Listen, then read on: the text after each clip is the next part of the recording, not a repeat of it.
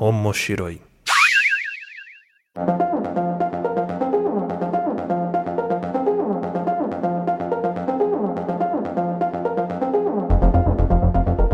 Olá a todos, sejam bem-vindos ao Omoshiroi. Eu sou o Luiz Runzo, que estamos aqui no episódio um pouco diferente, um pouco fora do que a gente está acostumado a falar, mas ao mesmo tempo dentro do que a gente está acostumado a falar aqui, porque eu estou com a presença ilustre aqui do Gusta lá do Gambiarra Board Games. Fala, Gusta.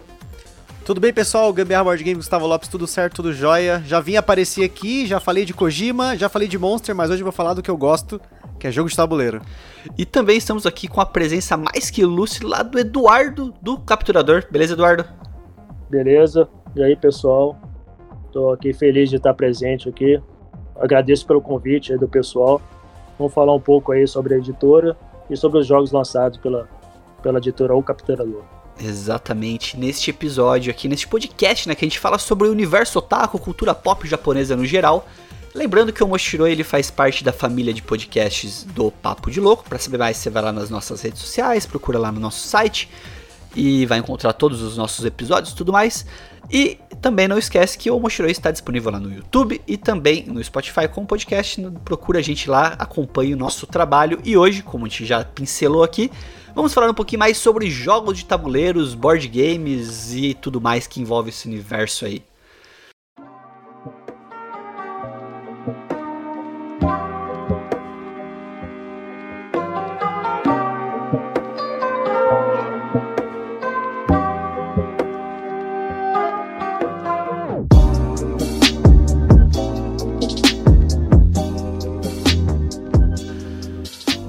Então, pessoal, antes de começar, antes de mais nada, uh, Eduardo, você quer, antes da gente começar, né, que a gente falou aqui do Eduardo, capturador, mas o que, que é o capturador? O que você faz lá e o que, onde o pessoal pode encontrar você, os seus trabalhos e projeto e tudo mais que vocês estão tocando aí com o capturador? É, o Capturador é uma editora que tá, resolveu trazer jogos que são mais fora do radar né? Principalmente a gente está investindo em jogos asiáticos, mas também jogos que são de outros países, muito fora do eixo dos Estados Unidos e aquela parte mais central da Europa. A gente tem a proposta de trazer esses jogos aí, porque principalmente jogos que sejam bons e que estão muito fora do hype. Né? Eu sei que é, é um risco comercial fazer esse tipo de coisa, mas eu acho que a população brasileira eu acho que merece ter algo diferente, não ficar muito preso ao só o que está dentro do hype, né? Mas a, a, é, a editora, na realidade, ela realmente não era uma editora, por isso que desse nome, o Capturador, que todo mundo acha interessante, um nome diferente, mas eu comecei vendendo estatueta de resina. Então, quem for lá no nosso site, que é o www.ocapturador.com.br. Se for na loja, você vai ver que tem ainda estatuetas de resina sendo vendidas, que eram estatuetas importadas. E aí a ideia veio disso aí, né? Alguém que vende, venda criaturas místicas e tal, aí anjos e, e fadas e demônios, coisa. Aí veio a ideia de que fosse uma pessoa, uma entidade que capturasse essas essas criaturas para vender. E estamos na luta, né? Agora, infelizmente, tem essa, essa questão da pandemia aí, que acabou atrapalhando todos os eventos que estavam previstos de acontecer, que poderia ser uma maneira de, de divulgar os jogos. Né? Acabou que nenhum deles acontece, mas então todo mundo limitado com relação a esse tipo de coisa, ficando mais em casa, o que faz sentido. E qual é a rede social do Capturador? Onde o pessoal pode encontrar sobre os jogos, sobre onde podem comprar também os jogos de vocês? Então, no momento, a, a, para efeito de compra, pode se comprar do, do, no, no, nosso site próprio, esse que eu informei eu, capturador.com.br, uhum. que ele tem lá a loja. Pode se comprar na Ludopedia, para aquele pessoal que conhece aí, www.ludopedia.com.br que é mais um site que é voltado para a parte de, de jogos de tabuleiro e jogos de carta. Que ele tem uma parte de mercado, então os jogos estão lá. Vocês podem comprar também na B2W, também está lá, vocês podem comprar lá. E até no Mercado Livre também, se vocês quiserem comprar lá no Mercado Livre, tem gente que prefere, né? Principalmente o pessoal que mora muito mais distante daqui do Rio de Janeiro, por causa da questão do frete, né? Acaba economizando o frete, então você pode comprar lá no Mercado Livre também. É, com relação às mídias sociais, é, nós estamos no Instagram, que é só procurar o Capturador tudo junto.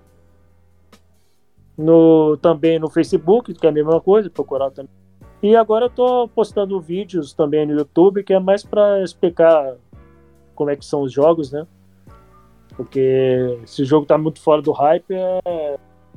acaba sendo um pouco mais complicado de, de achar material sobre os mesmos. Então, tem o nosso YouTube, que ainda tá meio, meio devagar, ainda meio. tô apanhando para fazer os vídeos, igual desgraçado, mas tô colocando lá os vídeos lá, explicando os jogos, então o pessoal pode passar lá também, que é a mesma coisa. O capturador também, tudo junto, que é o usuário lá do, do YouTube. Excelente. E, e, o Gusta tá aqui, né? O Gusta já veio por outros motivos para cá, mas Gusta, onde o pessoal encontra o Gambiarra Board Games?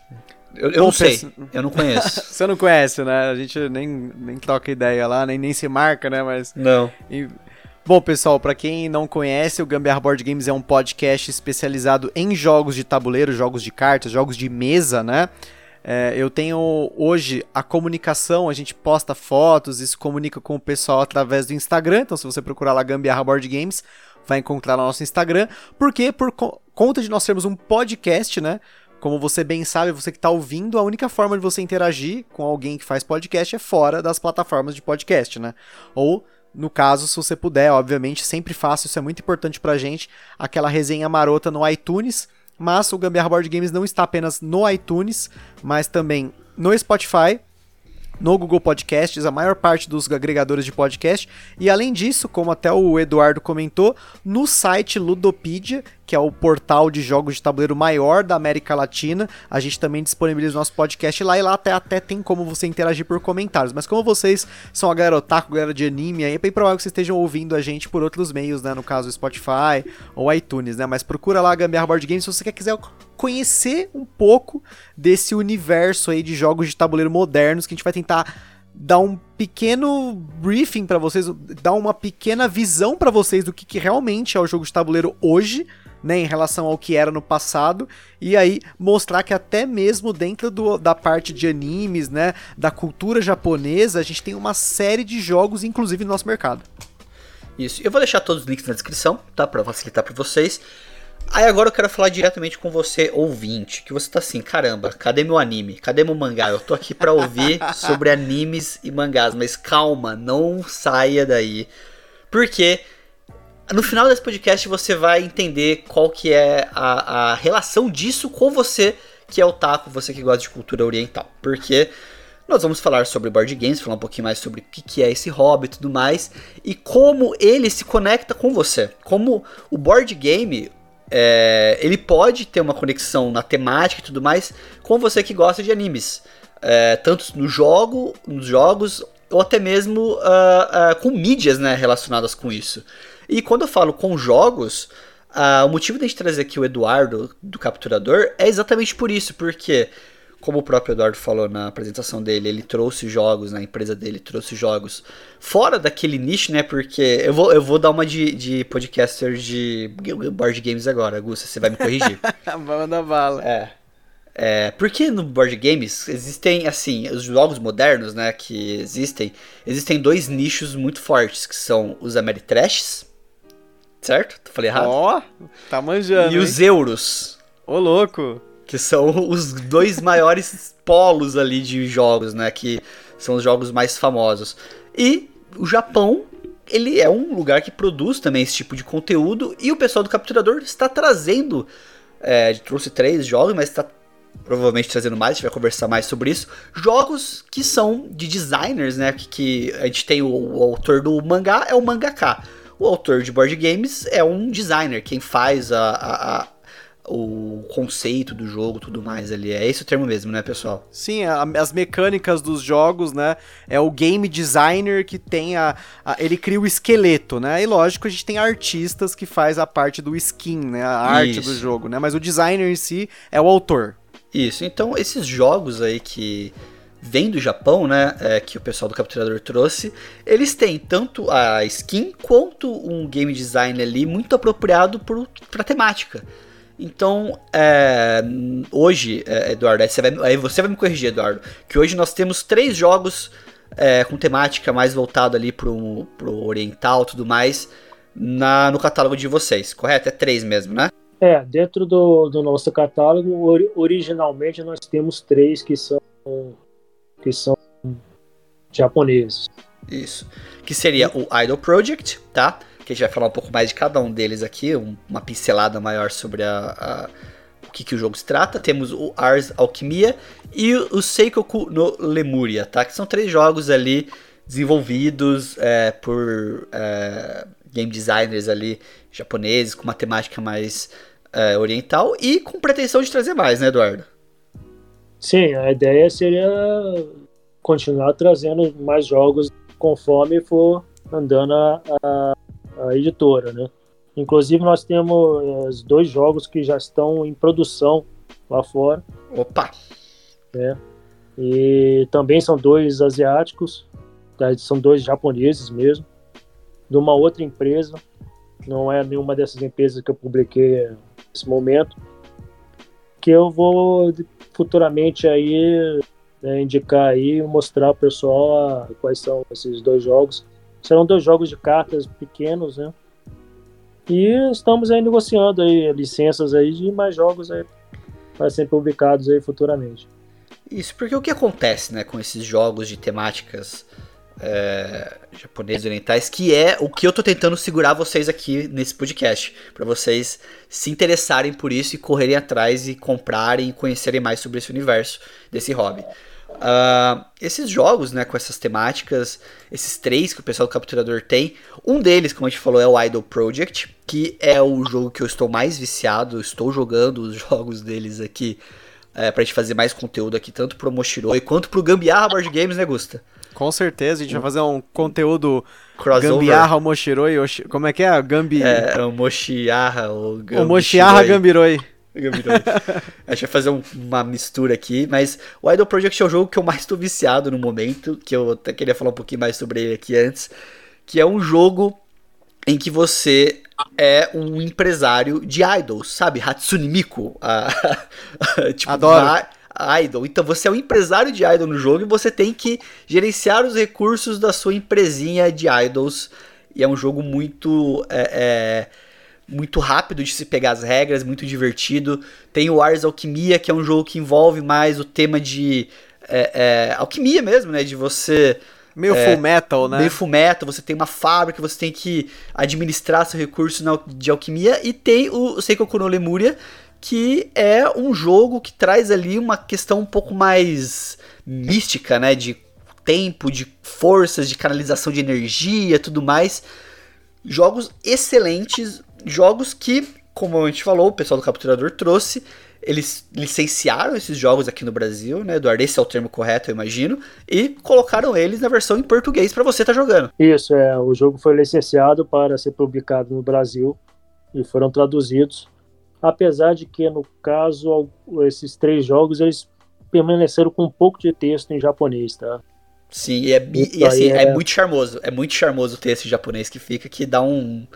Dá um tchan na carta, eu acho. É, esses como o caso do, dos outros dois jogos, tanto o Asa Alquimia quanto o Lemur, são jogos de tabuleiro, né? Então o próprio tabuleiro também tem parte do texto permaneceu na, em japonês e também em português no meu. Então se alguém aí tá, tiver aí de repente saber mais japonês do que português, não sei, né? Dá para jogar também. Pode jogar também, teria que só adaptar o manual, porque o manual é. foi totalmente agora, traduzido para português. Agora, Augusto, eu quero fazer uma pergunta muito importante para a gente poder começar a puxar o tema sobre board games no geral e depois ir colocando esses jogos aí, o Lemuria, o Ars Alchemia, o Idol Project, no, na pauta. Lembra, só, só um outro reforço aqui para a gente fazer. A gente está falando desses três jogos, né? Que é, são os jogos que mais conversam com uh, a temática aqui do podcast, né? Mas o pessoal do Capturador tem outros jogos também que não são nessa não são uh, uh, desenvolvidos, né, vamos dizer assim, por designers japoneses e tudo mais. Como, por exemplo, o Veneno, né? Que é um jogo até famosinho aí, um jogo mais conhecido, né? Nossa, Veneno, por sinal, que é o jogo que eu estou sendo destruído pelas mulheres da família. Ontem nós jogamos o, o, o, Veneno, eu, a Carol e a minha sogra. E a, eu consegui terminar com menos 15 pontos, a Carol com menos 29 e a minha sogra com menos 3. A gente tomou uma surra dela. Eu não sei o que estava acontecendo. Foi aquela coisa que você olha pra mesa e fala, meu Deus, mas é um jogo extremamente divertido. A gente tá debulhando ele, porque ainda esse mês deve sair um podcast só falando sobre ele. Mas só para contextualizar vocês estão ouvindo aí que esse não é um jogo de anime, né, como é, o de sim. mangá, né? Mas ele é um jogo de cartas, né? É um baralhinho de cartas que basicamente são números com uns um, um, como que eu posso, são alguns containers ali de diferentes substâncias e tem o veneno em si. Aí você tem que tentar não pegar o, o, essas cartas para você. Mas se você tem a maior número de cartas de um tipo, você não pontua negativo. É um jogo de pontuar negativo. É muito legal porque ele é muito divertido. É, é assim, a gente pensa muito de jogo de carta. Eu penso eu acho que o pessoal também pensa muito em Pokémon e Yu-Gi-Oh, né? Isso que eu ia perguntar. Magic, Você né? queimou minha pergunta, Augusta.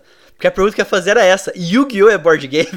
Não, o Yu-Gi-Oh, é ele é card um... game? Então, o Yu-Gi-Oh! ele pode ser considerado um jogo de cartas colecionável, né? Um trading card game, um TCG. TCG. Ele é um jogo de mesa porque ele entra no contexto de jogo de mesa. Ele é um jogo que você joga na mesa. Né? Não necessariamente, obrigatoriamente na mesa, mas ele é um jogo de mesa, é um tabletop game. Então ele é um card game, obviamente, mas a diferença dele para esses jogos que nós estamos falando aqui é que quando você compra um jogo de tabuleiro ou um jogo de cartas que ele é fechado, que ele não é esse jogo que você coleciona, você tem uma experiência que você gasta aquele valor uma única vez e você tem aquele jogo completo para você. O Yu-Gi-Oh!, o Pokémon, como eu joguei ambos, né? Eu já Sim. joguei Pokémon, joguei Magic, eu joguei vários card games colecionáveis. É aquela coisa, você compra um deck, Aí você compra um Buster. Aí você compra uma caixa selada. É o loot box original. Exatamente, é o maldito loot box. Você começa a comprar, comprar, comprar. Quando você vê, você já gastou uma cifra gigantesca. E um cara que tem mais dinheiro que você provavelmente vai ter um deck mais ferradão, com umas cartas mais caras. E a chance de você ganhar. Não que o jogo seja pay to win, tá? É, eu não vou dizer isso, até porque tem muita habilidade envolvida nesses TCGs. Mas quando você tem uma grana ali para investir no seu deck, vale mais. Agora. É pay to rise. É, Pay to Rise, né? Tanto o Veneno, que é o jogo que eu comentei agora, que é um jogo barato, é um jogo, um baralhinho de cartas portátil, você pode até fazer como eu faço, eu tiro ele do, da caixa, eu levo ele no bolso para casa das pessoas para poder jogar, ou o caso de um jogo, jogos mais complexos, né, como é o caso do Lemuria, o Ars Alquimia, ou até do Idol Project, ainda assim com uma caixinha pequena, você tem um jogo gigantesco ali, vamos dizer assim, em relação à experiência, porque o board game ele tem em relação com a experiência social que você vai ter jogando ele, e não precisa comprar mais nada, você tem aquilo ali, aquele produto em si, né? Mas a primeira pergunta, a primeira questão é: o Yu-Gi-Oh! e o Pokémon são jogos de cartas, também se enquadram nesse ponto, mas eles são TCGs. Então, no caso, a gente não vai abordar tanto esses jogos, okay, okay. porque eles têm uma outra pegada. Agora, eu queria só que vocês me tirassem outra dúvida, assim, pra gente poder definir. Eu quero definir o que é o board game aqui pro ouvinte, pro, pro, pro ouvinte médio aqui nosso. Go! É board game? Sim, Go é um jogo de, é um jogo de tabuleiro é. que a gente considera um jogo de tabuleiro de estratégia abstrata, né? O Go, o, o, o Shogi também é um jogo japonês, né? Que é um xadrez japonês. O xadrez em si, damas, todos esses jogos, eles são jogos clássicos, mas que são jogos abstratos. O que é um jogo abstrato? Geralmente é um jogo que não tem um tema específico, ele é um jogo que ele é 100% focado na mecânica dele, e a mecânica dele não tem nada de imersivo, né? O Go, por exemplo, né? Quem assistiu o anime Hikaru no Go sabe Isso. até mais do que eu, porque eu não terminei de assistir o Hikaru no Go.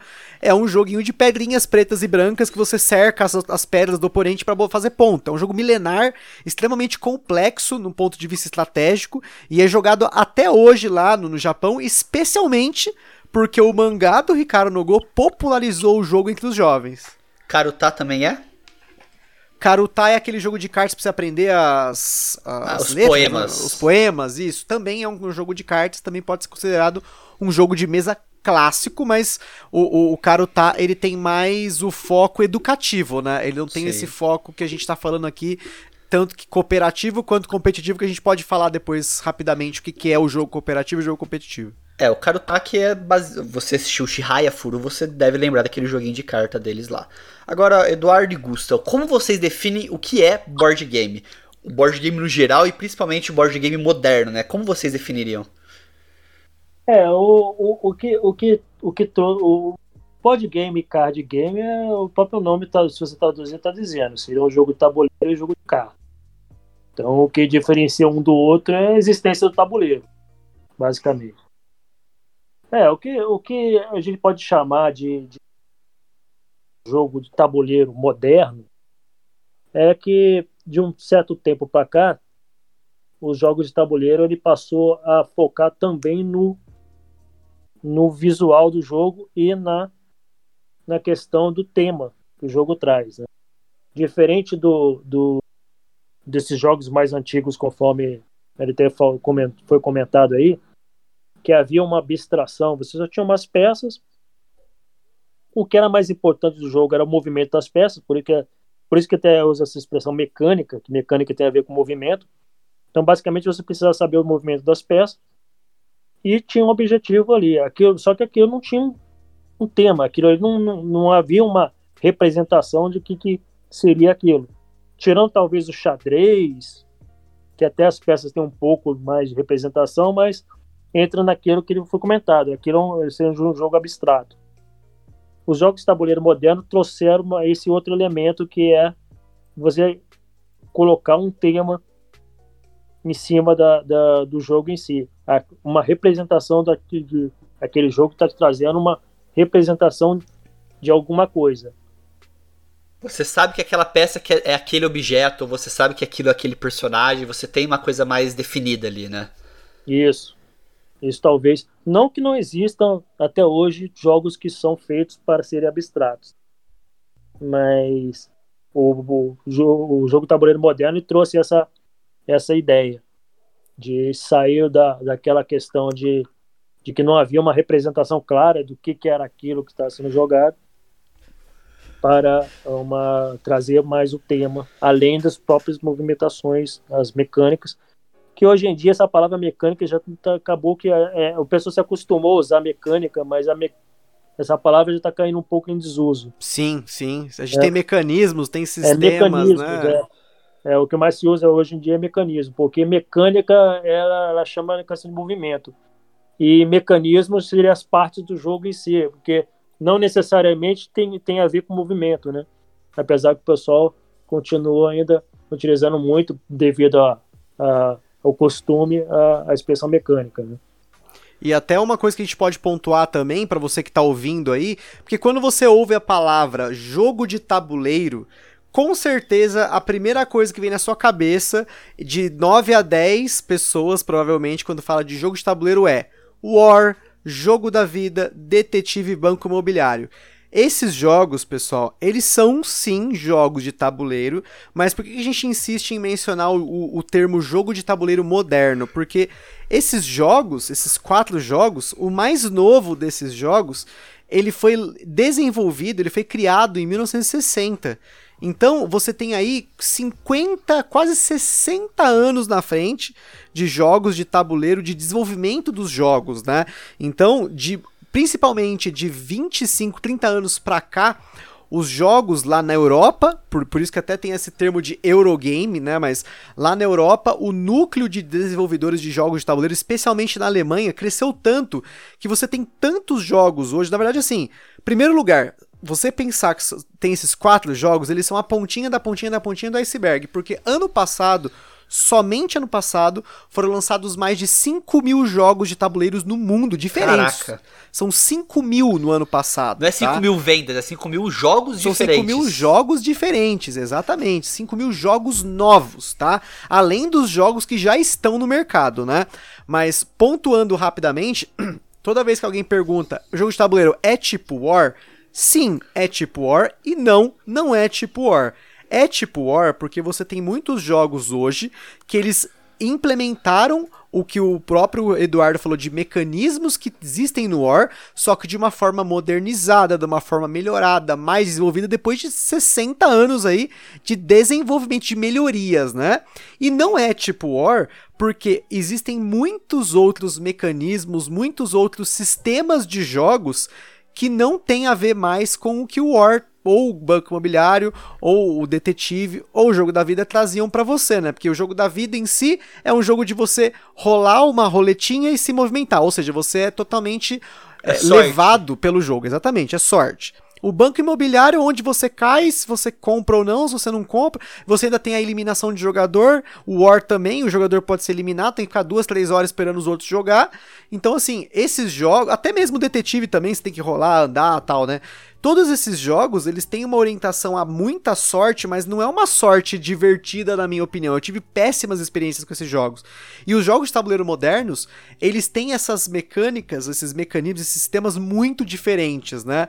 Por exemplo, como eu comentei agora há pouco, os jogos de tabuleiro você tem dois grupos grandes que são os jogos competitivos, é eu contra os meus oponentes, ou times contra outros times, ou uma pessoa contra todo mundo, ou você contra o jogo, que é o jogo solo, Sim, né? Solo. Ou você tem uma, um tipo totalmente diferente de jogo, que é o jogo cooperativo, que é todo mundo contra o jogo, não é só uma única pessoa, não é as pessoas brigando entre, entre si, né? Ou que é um tipo de jogo que para muita gente que tá começando, né, a jogar jogos de tabuleiro, ele é muito palatável porque quando você tem todo mundo jogando junto para fazer um objetivo, se, você tem aquele sentimento de união. Ninguém ali tá preocupado em ser melhor do que o outro ou perder ali, né? Você tem um conforto que tá todo mundo lutando contra o Cthulhu, ou tá todo mundo sistema. lutando contra uma ordem de zumbis, lutando contra o sistema, né? Enfim, acho que é importante pontuar que se você teve boas experiências com qualquer um desses quatro jogos que eu comentei, War, Banco Imobiliário, Jogo da Vida e Detetive, você vai encontrar hoje jogos muito melhores dentro desse universo moderno. E se você também não gostou, tem uma infinidade de jogos que são novos, diferentes, inovadores, bonitos que você pode jogar no lugar desses jogos. A minha, a minha primeira experiência com, com board games modernos, né? Foi um pouco influência do Gusta, né? Só pra fazer uma pincelada aqui. Eu sempre falo isso, porque como ele gosta de board game, ele me influenciou, fui lá, procurei e tal. E a gente jogou um que teoricamente ele é mais pesado já, né, para quem quer começar no hobby, que se chama Mansion of Madness. Esse é tensão. Esse é, na verdade, ele é, é, até pesado por conta do tempo de jogo, né? Mas ele, em si, ele tem umas complicaçãozinhas ali. Isso, porque assim, é um jogo de Cthulhu, você está investigando um mistério. Então cada um é um personagem e era um jogo cooperativo. Todos nós, meus amigos, cinco pessoas, tentando trabalhar em conjunto para resolver um problema, resolver um mistério e etc, etc.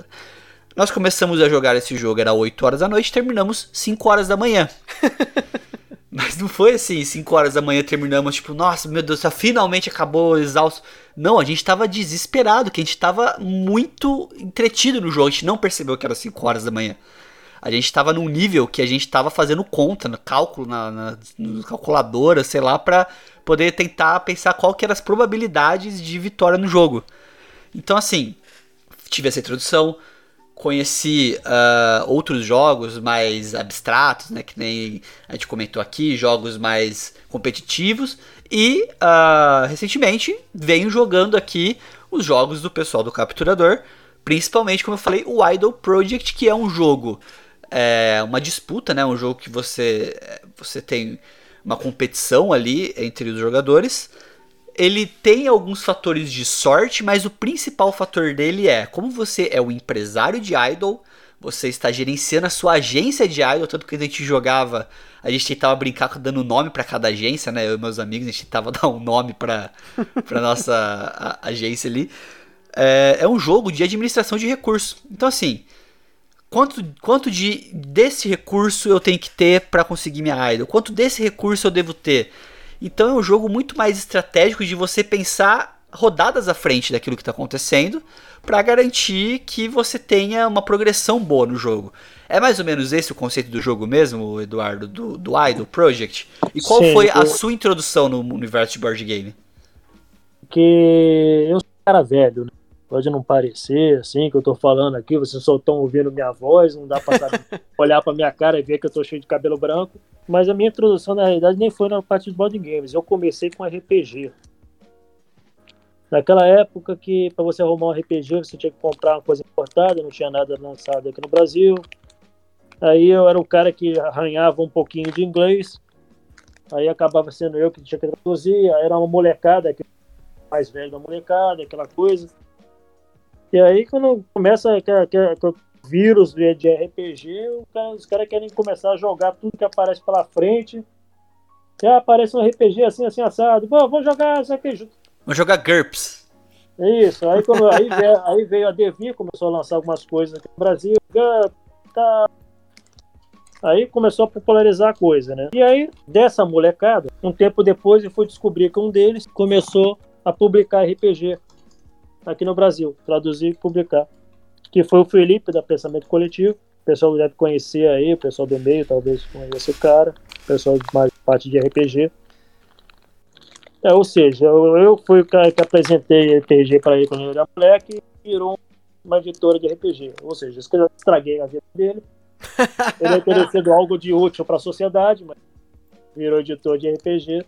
E aí, né, pô, o tempo passando, né? Pô, eu poderia ter optado por lançar RPG também, mas RPG é um pouco mais é, limitado, né? Porque é como ele falou aí, a quantidade de jogos de tabuleiro que sai é uma quantidade surreal de grande e a quantidade de RPG é absurdamente menor. Mais que a gente gosta, gostaria de jogar. Então eu decidi ir para a área de board games, né? Que é uma coisa que eu já, já jogava já há um certo tempo. E o Gusta, eu sei que ele é um cara que ele foi mudando de hobby, né, Gusta? Você é um cara que é traidor do movimento. Tô errado? Não, na verdade é o seguinte, né? Só pra contextualizar, a gente, te, a gente falou Lá no Papo de Louco, quem não ouviu depois, vai lá no feed do Papo de Louco e dá uma olhada. A gente tem um, um podcast que a gente falou um episódio só sobre colecionismo. E eu comecei lá atrás, lá quando eu era pequeno, na manchete ali, eu assistia muito anime, então naquela época eu já tinha muito essa atração pelo universo otaku, né? E durante muitos anos eu colecionei mangá a ponto de eu comprar mangás de pilhas e deixar esses mangás lacrados na estante. Eu já cheguei a ter mais de 150 volumes de mangá lacrados sem ler, porque era um vício de comprar, de consumir, né? E aí, assim, os hobbies, eles acabaram. Eu acabei migrando de uma hora. de um pro outro, né? Eu já colecionei muito mangá, eu já colecionei cartas, né? Que eu falei, eu já joguei Yu-Gi-Oh!, joguei Pokémon, joguei Magic. E agora, né, depois de mais velho, uns, de uns 7 anos pra cá, por aí, 7, 8 anos, que eu descobri o jogo de tabuleiro, mas demorou muito para eu colecionar. E de, eu não vou dizer até tanto colecionar, porque coleção mesmo são só alguns jogos aqui que eu coleciono mesmo grande parte da minha coleção, 99% da minha coleção que eu tenho aqui hoje, é jogos que a gente joga e como a gente joga muito, os jogos que eu tenho aqui às vezes não são suficientes. A gente tem aqui uma coleção com 100 jogos. Já vai bater mais do que 100 aí essa semana, porque tá chegando mais um e tem dois que estão vindo de fora, tal. Enfim, tem, tem alguns jogos que a gente importa também, né? Não é só o que tem no mercado brasileiro, né? Mas Hoje o hobby de jogo de tabuleiro, por que, que ele é tão bom? Já vou até antecipar algo que eu gosto. Por que eu gosto tanto de jogo de tabuleiro? Porque não é um jogo, não é um hobby solitário. Eu tenho aqui para jogar com a minha namorada Carol, que também apresenta o Gambiarra Board Games. A gente jogou recentemente um jogo de cartas via podcast lá no Gambiarra Board Games. Jogou eu, jogou o Luiz e o pessoal do Papo de Louco, que é o jogo Black Stories, que é um jogo que você pode aí na pandemia jogar, né, remotamente, jogar via Discord, via Zoom, via Google Hangouts, cada até pelo WhatsApp dá para jogar essa pode ser jogo. E mas eu, não que eu seja um traidor do movimento, mas eu percebi que o, o colecionismo que eu tinha no, no, mangá, ele não era muito saudável.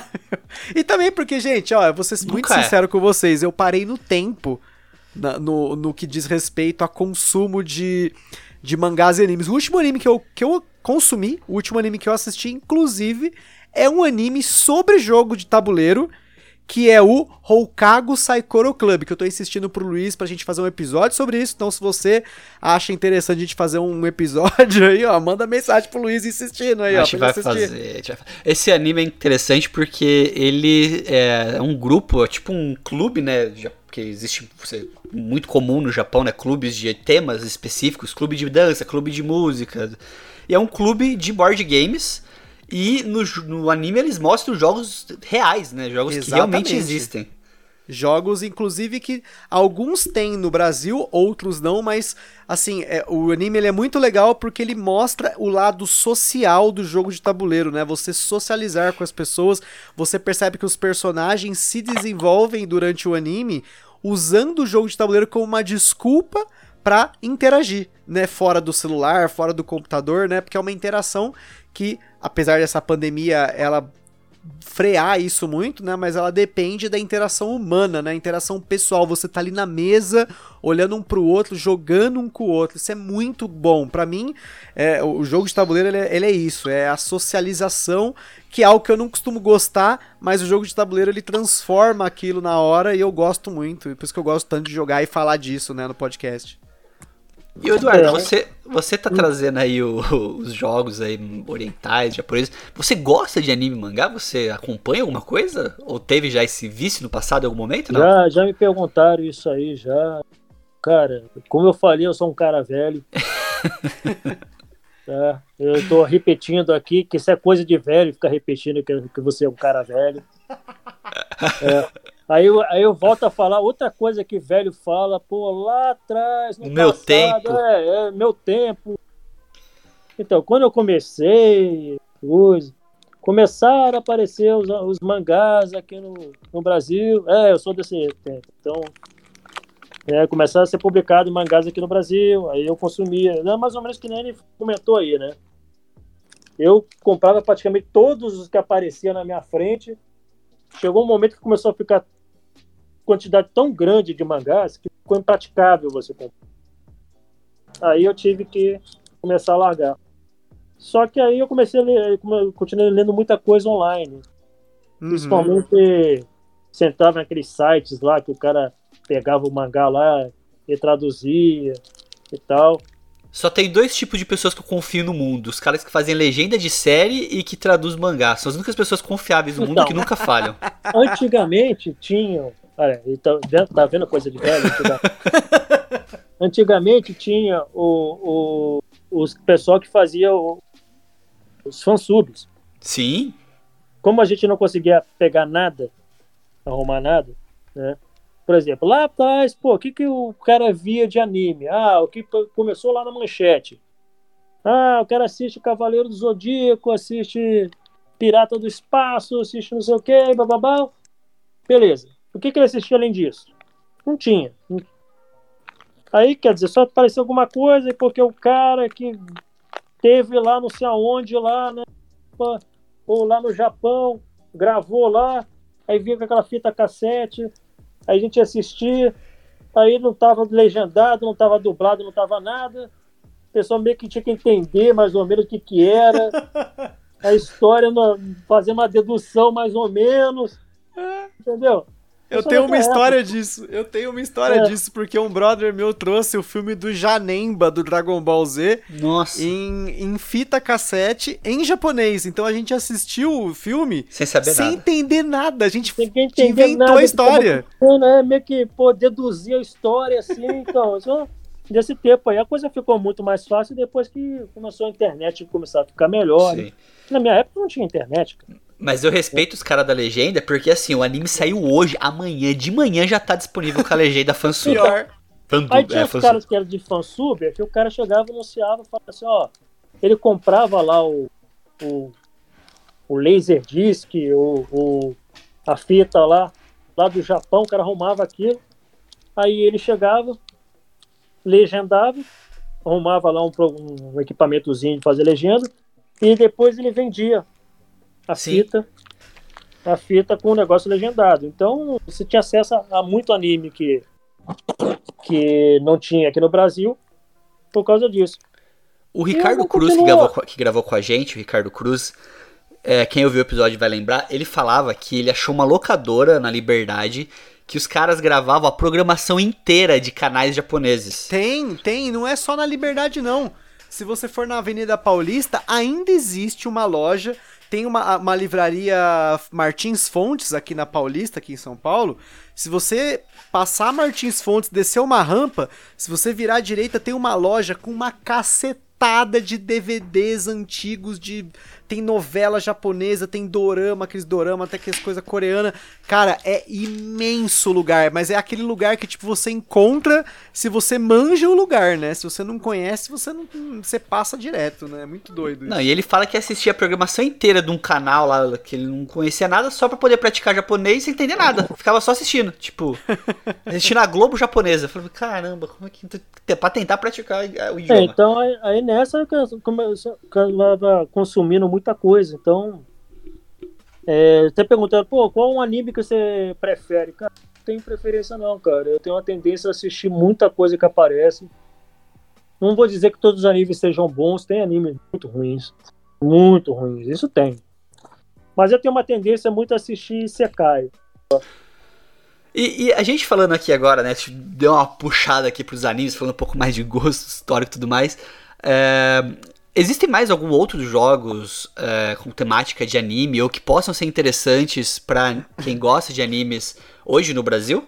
Olha, posso responder essa pergunta com a, o seguinte, com a seguinte questão, é assim, hoje no Brasil você tem uma gama de jogos de tabuleiro muito grande.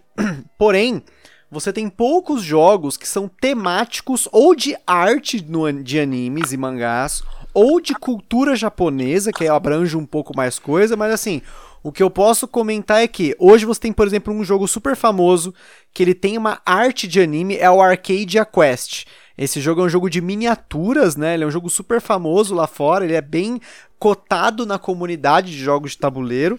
E você tem o jogo que ele é totalmente. É... A arte dele é assim, mas ele não é. Ele é bem um jogo de dungeon, assim, né? É um pouco diferente.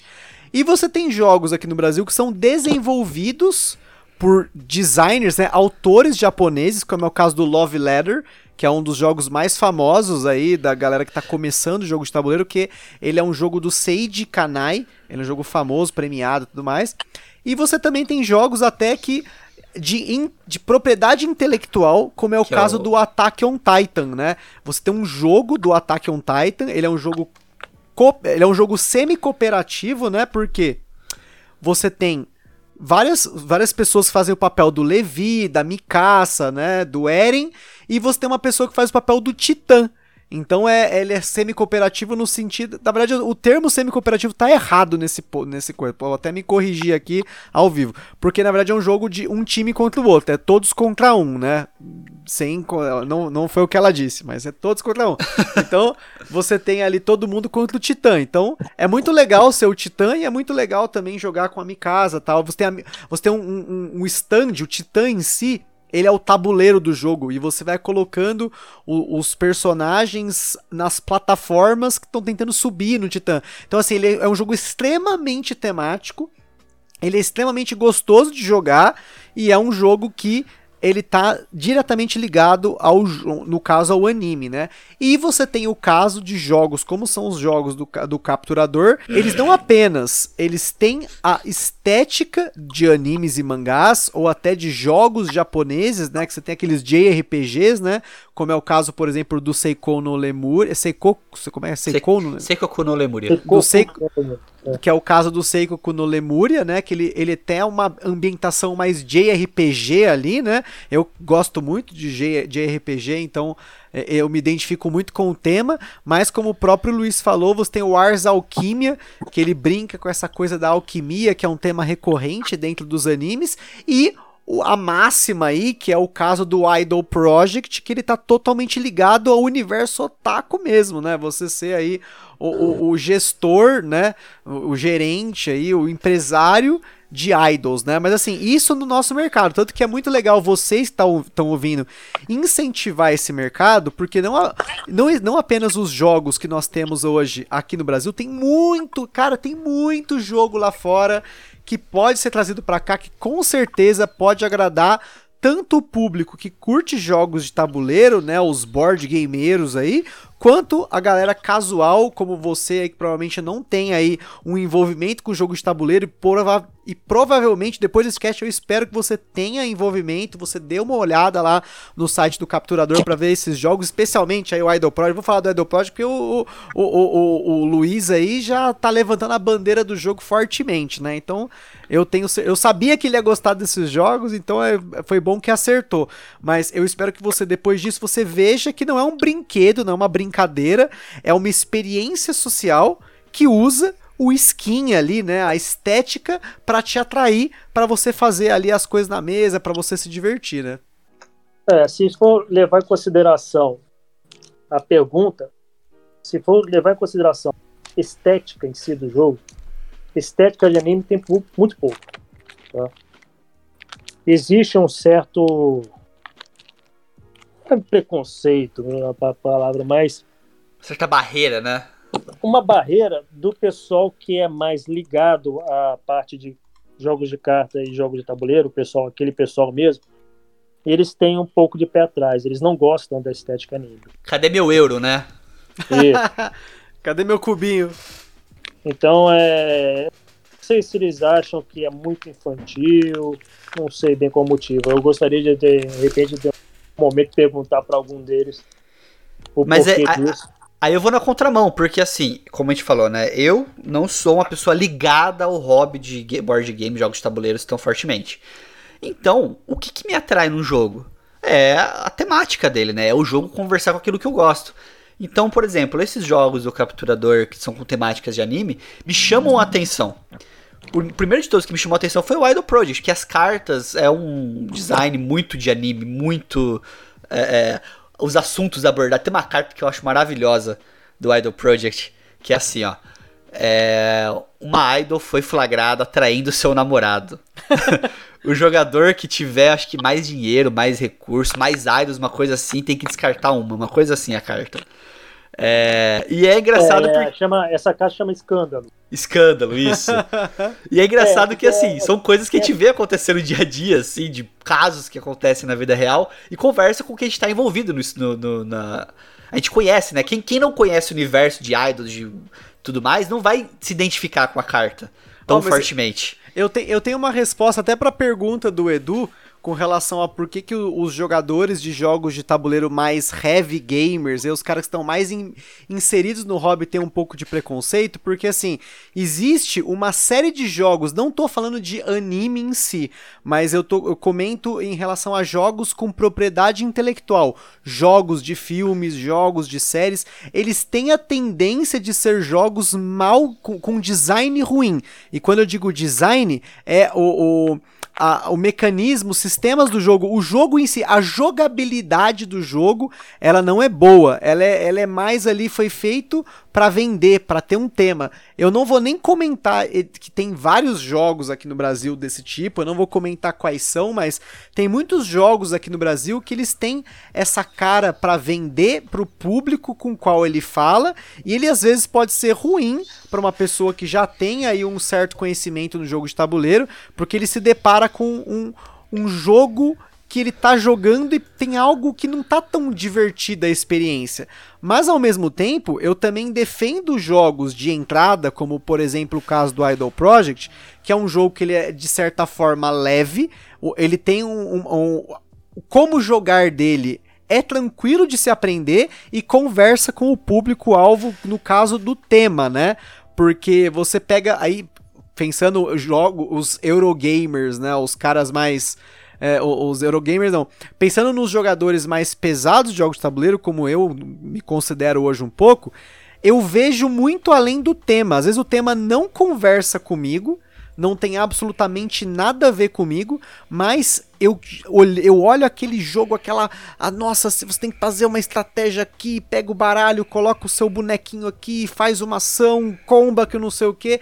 Então eu enxergo além Você erra a regra, né? Você acha, não, mas eu, eu, podia ter feito isso. Não, não podia, volta a jogada. É, é tem muito jogo complicado pra caramba, né? e, e até digo que esses jogos que a gente tem hoje nessas lojas de brinquedo tem até mais jogos complicados do que jogos que nem o próprio Eduardo falou, né? Você tem muito jogo de caixinha, jogo de carta pequeno, que hoje você tem no nosso mercado, não aí falando não apenas pensando nos jogos com a estética de anime e mangá, estética de cultura japonesa, mas fora disso, tem uma gama de jogos pequenos, rápidos, jogos fáceis de aprender, jogo para jogar com a família, que são os jogos festivos, né, que são os party games, são jogos que incluem sei lá, 4, 5, 10 pessoas para você jogar. Você tem os family games, né, os jogos família, jogos, jogos que são para se divertir em família, e aí você tem os jogos pesados, né? Aí você tá indo para uma diversão mais queima-mufa ali, aquela coisa, né, para você fritar o cérebro ali. Mas a gama de jogos que nós temos hoje, não só no mundo, mas aqui no Brasil, já é suficiente para você encontrar um jogo que você vai gostar. Eu digo que assim, todo mundo eventualmente vai achar um jogo que vai gostar. É me... Porque você falar que você não gosta de jogo de tabuleiro é que nem você falar que não gosta de filme, ou você falar que não gosta de música alguma coisa fala com você. Você só não descobriu. Aqui a gente está tentando dar uma porta de entrada para você ver esses jogos, como o caso do Idol Project, do Ars Alquimia ou Seikoku no Lemuria, que eles podem conversar com você, que é o público do Moshiroi. Mas provavelmente você também, além de animes e mangás, pode curtir jogos de videogame, você pode curtir até mesmo jogo de cartas, né? Você curtir um baralho, ele dominó, tem jogos hoje. Gamão. Gamão, eu adoro gamão. Eu sou mestre em gamão. Puta, eu sou muito bom em gamão, te garanto. E, e porque é um jogo que conversou comigo em algum momento ali, né? Mas é, a, a nossa porta de entrada para você aqui são esses jogos, esses três jogos especialmente aí que tem essa estética e uma jogabilidade que o próprio Luiz aí tá atestando ele que não é como eu, que já tá inserido no hobby há muitos anos e que já jogou muita coisa. Então é legal ter essa vamos dizer assim, essa visão de fora, né? É, eu tô indo para eventos de amigos assim, né? Tipo, ah, vou, sei lá, vamos fazer um. Teve um aniversário do amigo meu e a gente resolveu se encontrar com todas as medidas precau... É, de precaução possíveis ali, né?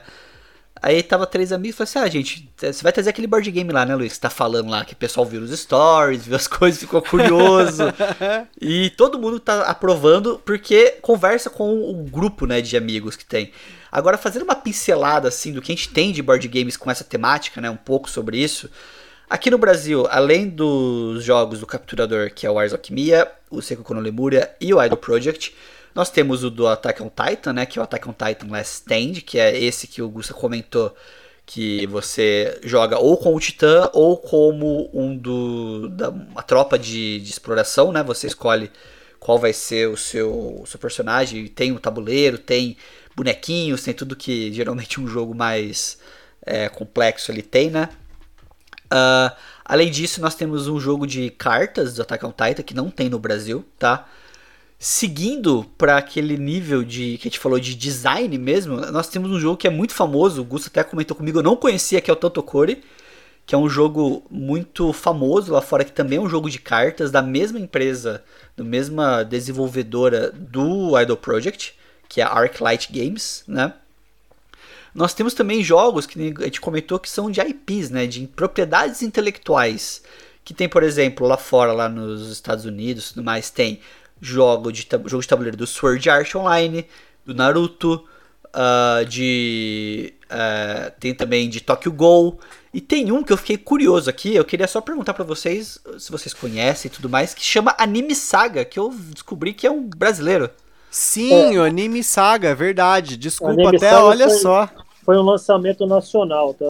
Isso, é um desenvolvedor brasileiro, brasileiro. fez uma, um financiamento coletivo aí e lançou o jogo. É, o, o Anime Saga, só pra pontuar aí, é até.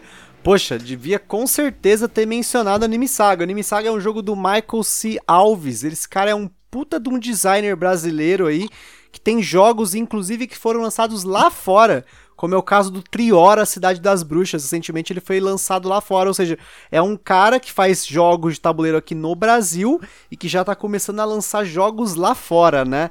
E ele tem esse jogo que é o Anime Saga, que ele é um jogo de entrada, né? Um jogo que a gente fala de jogo de entrada quando é um jogo mais simples, os mecanismos dele, as mecânicas dele são mais simples de você é, aprender a jogar, né? Porque, como eu falei, tem jogos extremamente pesados, jogo que, assim, só para você explicar as regras para uma pessoa é de uma hora, uma hora e meia. É uma partida para entender a regra. Exatamente.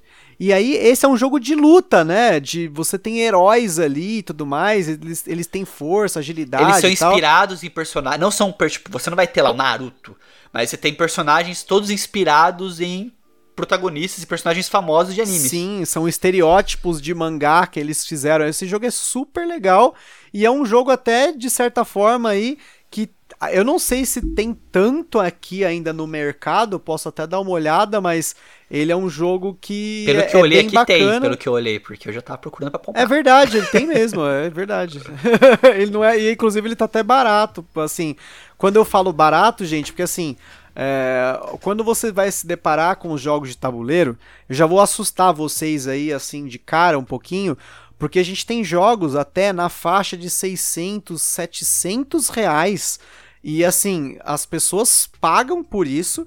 Eu vou dar um caso recente aqui de um jogo que lançou segunda-feira, que é o jogo Maracaibo, que é um isso, jogo do meu autor favorito.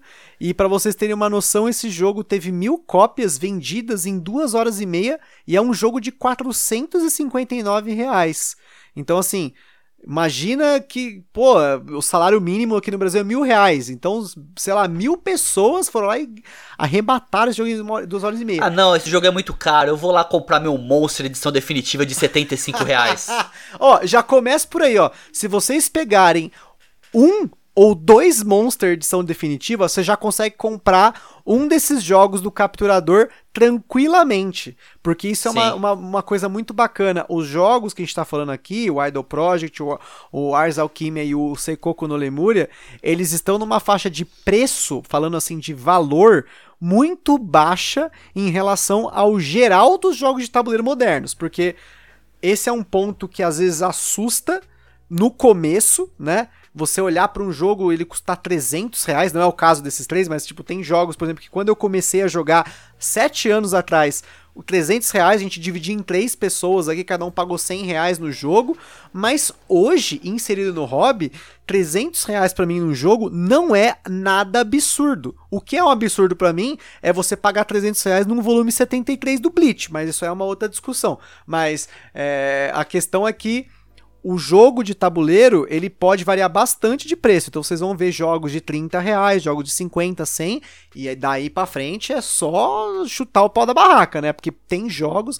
Eu vou ser sincero, eu já paguei mais de 1.500 reais em um jogo só. Tá certo que era um jogo muito grande, é um monte de coisa, mas é, são questões que você, dentro do hobby, você começa a pesar os valores e é até um tema interessante que não acho que não vale a pena ser discutido aqui. A gente eu fiz um, um episódio recentemente lá no Gambiarra Board Games que a gente discute o verdadeiro valor de um jogo. E esse verdadeiro valor de um jogo, ele vale a pena, ou melhor, ele vale não apenas do ponto de vista é, do jogo de tabuleiro em si, mas até dos mangás, né? A gente, eu e o Luiz acompanhamos lá no grupo de WhatsApp, né, do, do Moshiroi, né? É um grupo que hoje o, o, o, Luiz mantém, a gente tem algumas discussões lá, e às vezes a gente vê o pessoal falando, poxa, tô vendo um, vo um volume de One Piece por 200 reais.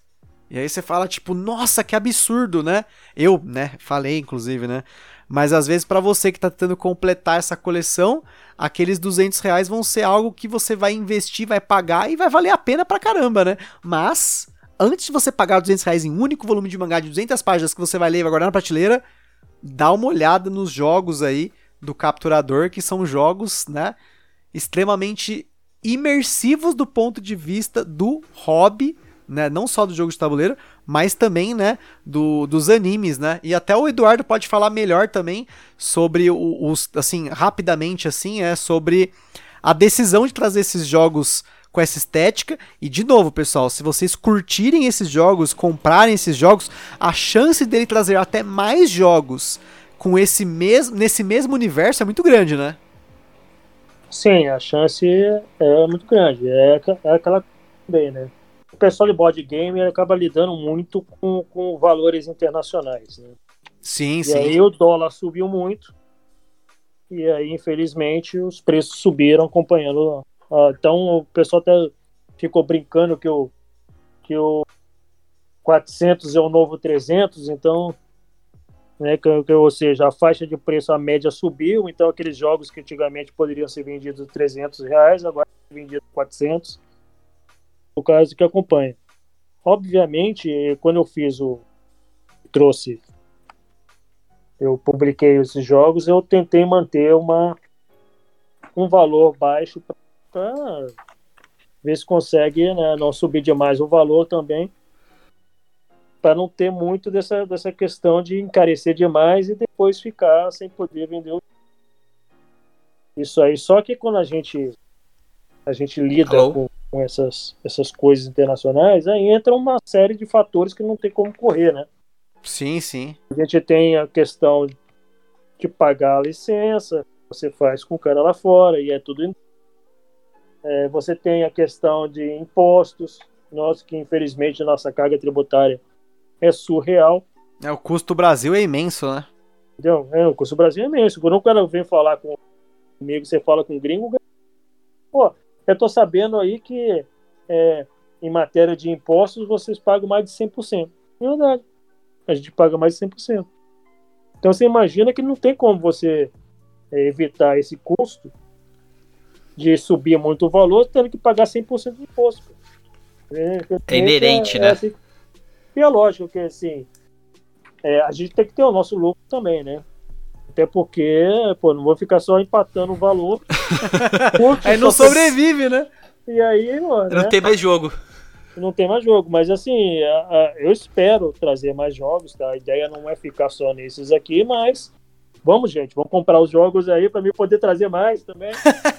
Exatamente. É, para, de comprar, só... para de comprar mangá usado por 200 pau. É, para é. de comprar. Pega esse Fire Force que tá comprando aí de 25 reais, que Cara, não é Fire bom, é Force. ruim. Não é bom. para de comprar é um esse Fire Force de 25 e vai comprar é um anime que tava fazendo maior sucesso, cara. Eu algumas coisas do anime eu acho muito ruim. O Eshi dele é horrível. Os cenários desse anime é horroroso. Para pra olhar os cenários, os cenários são muito feios, cara. Eu odeio o Eshi dele, o Eshi dele me irrita. Me... Caraca, e é fora que é, é, é a parte re, hentai do, do, do, anime, pô, é, é forçado, cara. Muito forçado, muito. Não dá então, pra levar a sério.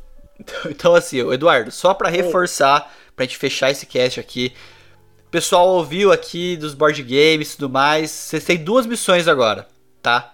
Duas missões, uma o Eduardo talvez vai gostar, a outra ele não vai gostar. a primeira que ele vai gostar é vão lá no site do capturador ou no Instagram, tirem mais dúvidas com o Eduardo, que eu acho que ele vai gostar de conversar com vocês e tirar dúvidas sobre os jogos, sobre o Idle Project, sobre o Ars, sobre o Lemuria, sobre os jogos que eles têm disponíveis para vocês se interessarem e levarem para casa esses jogos. Lembrando que para você comprar é lá no site do capturador.com, é .com.br, Eduardo? .com.br. Isso, .com.br, você vai lá e você tem lá o catálogo de jogos para adquirir. A outra coisa que o Eduardo talvez não vai gostar, pega esses outros jogos que a gente comentou que não vieram pro Brasil ainda, dessa temática aí meio de anime, que é o por exemplo, os jogos do Naruto, essas coisas, vai lá cobrar o Eduardo para trazer para você. Mas só que assim, você cobra, depois você compra o jogo, pelo amor de Deus. Vão lá e mostrem lá que vocês, é, otakus, já, já estão interessados. O pessoal já me perguntou isso aí. E aí, vai trazer alguma coisa de dessas licenças? Cara, é muito mais complicado conseguir licenciar jogo que, que, que, é, de, que é licenciado já é muito mais complicado. Eu não sei bem se a licença trava a coisa. Uhum, e outra sim. coisa, muitos desses jogos, na verdade, não são nem japoneses, são licença americanizadas. Né? Americanizadas. Uma empresa americana que licenciou e tal. E oh, aí. Mas, mas, de qualquer forma, tem muito jogo de designers japoneses que podem vir pro Brasil ainda. Sim. Oh. Muitos jogos na mira já do pessoal do capturador. Então, assim, tem muito jogo que vocês podem é, se interessar. Às vezes, ah, esses três aqui não me interessou, mas pô, tem esse jogo aqui desse designer japonês que eu pesquisei aqui e eu gostei. E eu acho que o feedback de vocês pro pessoal do capturador é muito importante. Eles vão gostar de ouvir o que vocês têm para falar, tá? E ó, eu, eu queria acrescentar mais uma coisa que é o seguinte, né? O Luiz já começou a criar os conteúdos para vocês verem sobre Isso. esses jogos. Se você entrar lá no Instagram do, do Omoshiroi, lá do Luiz, lá no arroba Luiz Hunziker, já tem um unboxing que o, o Luiz fez do Idol Project, né? E eu e o Luiz aqui, a gente já tem combinado alguns conteúdos que nós vamos fazer ao longo dos próximos 60 dias com os três jogos. Então nós vamos ter aí vídeos no Omoshiroi do Idol Project, do Ars Alquimia e do Seikoku no Lemuria. E nós vamos ter três episódios do podcast lá no Gambiarra Board Games, em que a gente vai dar um, uma explanada, fazer um episódio de curiosidades, falar bastante sobre o jogo e também a opinião deles e a minha opinião também, porque assim, eu hoje, até contextualizando, o que, que essa parceria tem de tão bom pra gente criar esse conteúdo, porque eu aqui eu tenho muita dificuldade de jogar jogos com mais do que duas pessoas. Quando eu tenho que jogar, ou o jogo eu tenho que tentar jogar ele, fazer uma gambiarra, jogar ele pela webcam, jogar assim, né? Tipo, eu filmo a mesa e a galera joga remotamente. Então, se é um jogo que tem carta secreta na mão, já não funciona. Ou jogos mais leves, aí eu consigo, né? Como é o caso do Veneno, que eu comentei, né? Que também é do Capturador, que é um jogo rápido, é um jogo portátil e eu consigo ensinar facilmente para qualquer pessoa em 5 minutos. Então, eu já levo ele de um lado pro outro se eu tenho uma oportunidade sem com as devidas precauções dentro da pandemia, eu consigo testar, mas o Luiz ele tem um acesso mais fácil para jogar em 3, né? Então, é por esse motivo que a gente vai fazer esse crossover, esse Omoshiarra Gambiroi. Então, além de vocês poderem procurar a partir de agora sobre esses três jogos do Capturador, vocês também vão ter aí conteúdos regulares dos próximos 60 e poucos dias aí por aí. A gente está aí organizando as nossas agendas para poder falar desses jogos no detalhe, para você ver se vale a pena ou não. E aproveito para convidar quem não quem quer conhecer mais sobre esse universo de jogos de tabuleiro, vai lá no Gambiarra Board Games começa por um episódio que chama Turno de Comentários 2, o como apresentar jogos de tabuleiro para quem não conhece. Esse episódio ele é fundamental, é um episódio de 15 minutos, super rapidinho, no qual eu explico no detalhe essas semelhanças e diferenças dos jogos clássicos que você tem nas lojas de brinquedo, War, Jogo da Vida, Detetive e Banco Imobiliário, e também comenta um pouco sobre os card games e também sobre esses jogos como xadrez e dama e quais jogos você já tem hoje no nosso mercado brasileiro aqui que tem essa semelhança para você entender, né? O que, que é realmente jogo de tabuleiro. Exatamente, ó.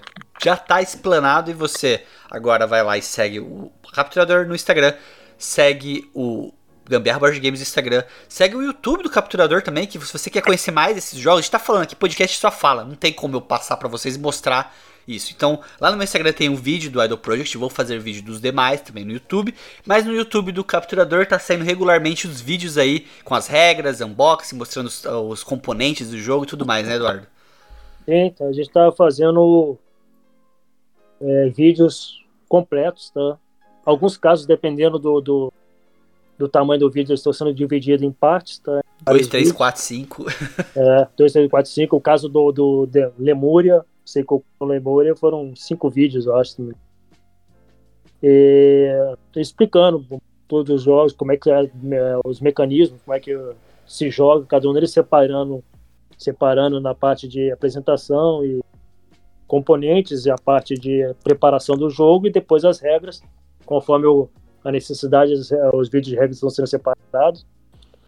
E, assim, até né, os primeiros vídeos, assim, o Veneno foi o primeiro vídeo, não saiu lá grandes coisas, tá, mas tá lá. Eu acho que futuramente eu vou acabar fazer, refazendo o vídeo, porque foi um processo de aprendizado, né? não só tendo que aprender como lidar com várias coisas, né? Acabou que o vídeo ficou um vídeo muito grande. Ele, ele não é muito grande em tempo, ele ficou muito grande no tamanho do vídeo, né? E aí foram outras coisas que a gente vai aprendendo na base da marra, né? Tipo, você vai subir o vídeo no YouTube, o YouTube começa a encrencar. é, Sempre. Aí cada hora, aí depois você descobre que você tinha um limite de internet que tu não sabia, tu estoura teu limite e não consegue subir mais nada. E aí as coisas vão indo assim, né? Conforme. Aí agora tem que cada, cada para cada coisa você vai ter que ver uma maneira de contornar, né? Exatamente. É. Mas é isso, pessoal. Acho que esse episódio deu para dar uma, uma introduzida aí no que, que é board game, no que você que é otaku pode se interessar por board games e o, que, e o que temos disponível aqui no Brasil. E eu espero que isso tenha ajudado vocês a pensar um pouco de curiosidade aí sobre esse tema. Valeu, pessoal. Muito obrigado por estar aqui com a gente no Mochiro e continuar acompanhando a gente, seguir nossas redes sociais. Se tiver alguma dúvida, sugestão, quiser perguntar alguma coisa, vai lá no falecom.mochiro.gmail.com. Valeu, até a próxima. Fui! Falou!